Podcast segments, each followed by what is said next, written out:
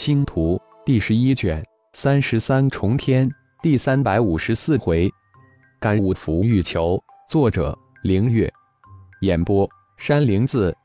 造化小世界中，施展噬心咒吞噬了神阶终极天人蛮荒之心后，当顶天的蛮荒之心融合天人蛮荒之心后，又一条颜色纹线出现在蛮荒之心上，十一条纹线。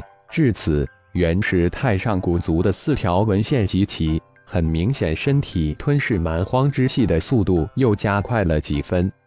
顶天用心地体悟着刚刚增加的纹线，造化小世界天空之中突然风起云涌，电闪雷鸣，浩大的天枪瞬间就惊动了整个造化小世界正在训练的所有蛮荒战士，一个个畏缩地看着天空。不用惊慌。那是大祭司的传承天劫。突然，黄衣的声音如雷鸣般响起，声音有盖过天雷的趋势。终于来了，顶天暗道，随即展开符玉，将自己包裹住。传承天劫很快聚集成型。原始上古族的传承包括四大种族传承。上次接收通天上古族天劫传承之时，几乎将顶天撑爆。根本没有时间精力去观察传承过程，而这次顶天有十足的把握接受传承。轰隆隆，盘旋的乌云之中，四道四色光柱从天而降，瞬间将顶天笼罩在光芒之中。庞大的四色光柱如同一个四色光芒巨茧，将顶天包裹其中。四色光芒如潮水一般涌入顶天的身体之中。虽然身体传来巨大的撕裂之痛，但在浮玉之中，顶天能清楚地看到四色光芒在自己的身体中肆虐过程中，强暴地改造着自己的皮肤、筋骨、肌肉、五脏六腑。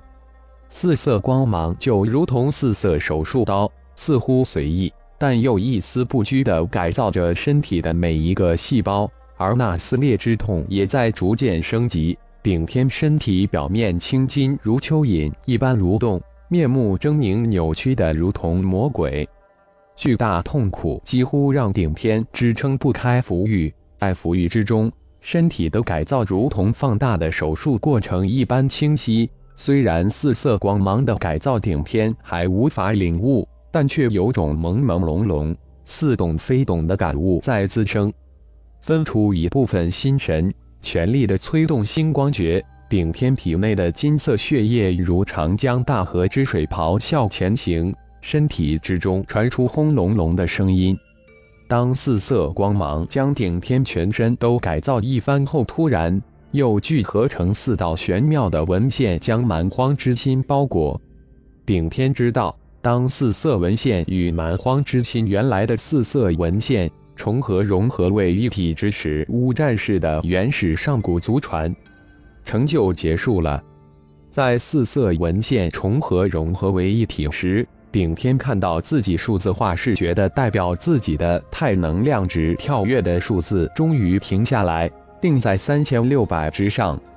如果不是自己将五百的太能量值提升到三千，只怕这次又将是一次生死传承。随时都可能被传承能量爆体而亡。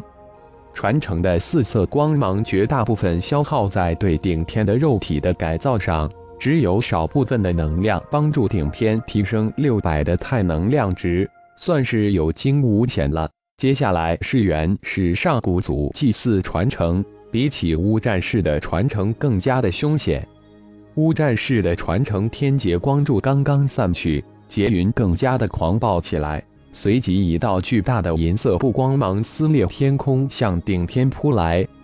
展开浮域范围，全力推动炼神诀的运转，将灵魂空间内的螺旋风暴团旋转催动到极致，迎接撕裂空间而来的祭祀传承之光。银色光柱巨大而又猛烈的轰入符玉之中。瞬间，整个浮域如同煮开的沸水翻腾动荡起来，急速的向外扩展。银色的光芒似乎要将浮域撑爆一般，涌入顶天灵魂空间的银色化为一个个的符咒光团，如决堤洪水汹涌澎湃冲入灵魂空间。炼神诀与幽灵花丝形成的螺旋风暴团疯狂地旋转着，将一个又一个的符咒团吸收风暴中心。随着一个一个符咒光团被吞噬，幽灵花瓣之上顿时一个又一个的刺纹瞬间形成。在银色光柱冲入符玉的数十息后，符玉膨胀了近百倍。顶天越来越控制不住自己的符玉，随时符玉就会失去控制而爆裂。就在符玉即将爆裂之时，顶天元婴眉心的符玉球突然从眉心弹出，滴溜旋转起来。旋转的符文球产生一股莫名的吸力。此时，幽灵花瓣之上的如同刺纹一般的符咒被符玉球的莫名吸力吸引，从幽灵花瓣上悬浮起来。化为一条曲折的细丝，射向浮玉球。即将爆裂的浮玉似乎得到了援军加入，从崩溃的边缘奇迹般慢慢的恢复。但银色光柱无穷无尽的冲入，浮玉在迅速的扩展。浮玉球全力吸收幽灵花瓣符咒纹，支撑着浮玉不被银色光柱撑爆。银色光柱与浮玉球两者展开了你死我活的拉锯战。符玉也始终在崩溃的边缘徘徊，一个又一个的符咒在顶天灵魂之中涌现，一个又一个在幽灵花瓣上浮现，接着又一个接一个的符咒被符玉球吞噬。庞大的银色传承光柱时刻的冲击着顶天的符玉及灵魂空间，符玉及灵魂空间也都处于崩溃的危险边缘。而顶天除了全身心推动炼神诀运转之外，别无他法。顶天在拼命，灵魂空间中的螺旋风暴团在拼命，幽灵花丝在拼命，浮玉球也在拼命。一个拼命的流水线在拼命的消耗着传承的银色光柱的疯狂。每一次的传承都是一次生命存亡的挑战，一切都为了活命。如果说五战士传承四大化身还能分担，但祭祀的传承四大化身却无法插手分毫，只有靠自己。顶天没想到，展开符玉接受传承能激活符玉球，再一次吞噬修炼成功的符咒，而符玉却能分去一部分的传承银光。随着传承银光的冲击更加猛烈，符玉球的旋转在加快。吞噬的速度也在提升，幽灵花瓣上成片的符文被符玉球吞噬，残残的炼神诀形成的螺旋风暴团吞噬符咒团的速度，远远低于浮玉球吞噬幽灵花瓣符咒的速度。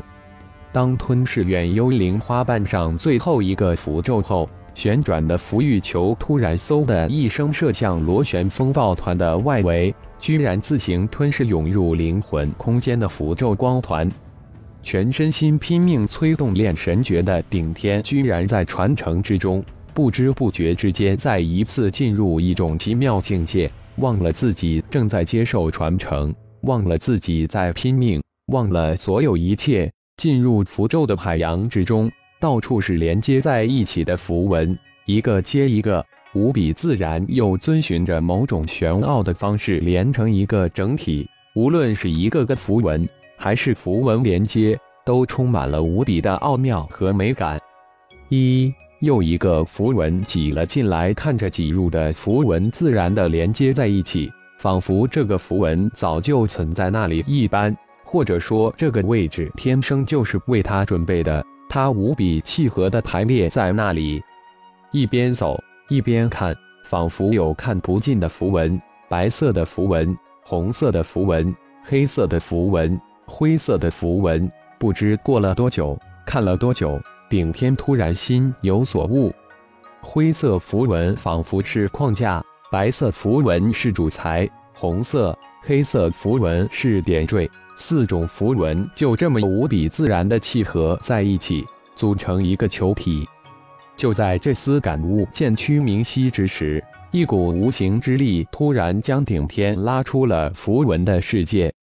传承天劫结束了，睁开双眼，顶天迷迷糊糊的自语道：“我居然在传承之中进入了符玉球的世界。”顶天突然清醒过来，惊叫道：“迅速转入灵魂空间之中。”顶天目瞪口呆，空旷的灵魂空间之中没有一个符咒光团，幽灵花瓣的上符咒纹消失的无影无踪。一个数字浮上心头，四十九万符咒，符玉球吞噬了全部的符咒，自己突破到神阶高级了。感谢朋友们的收听，更多精彩章节，请听下回分解。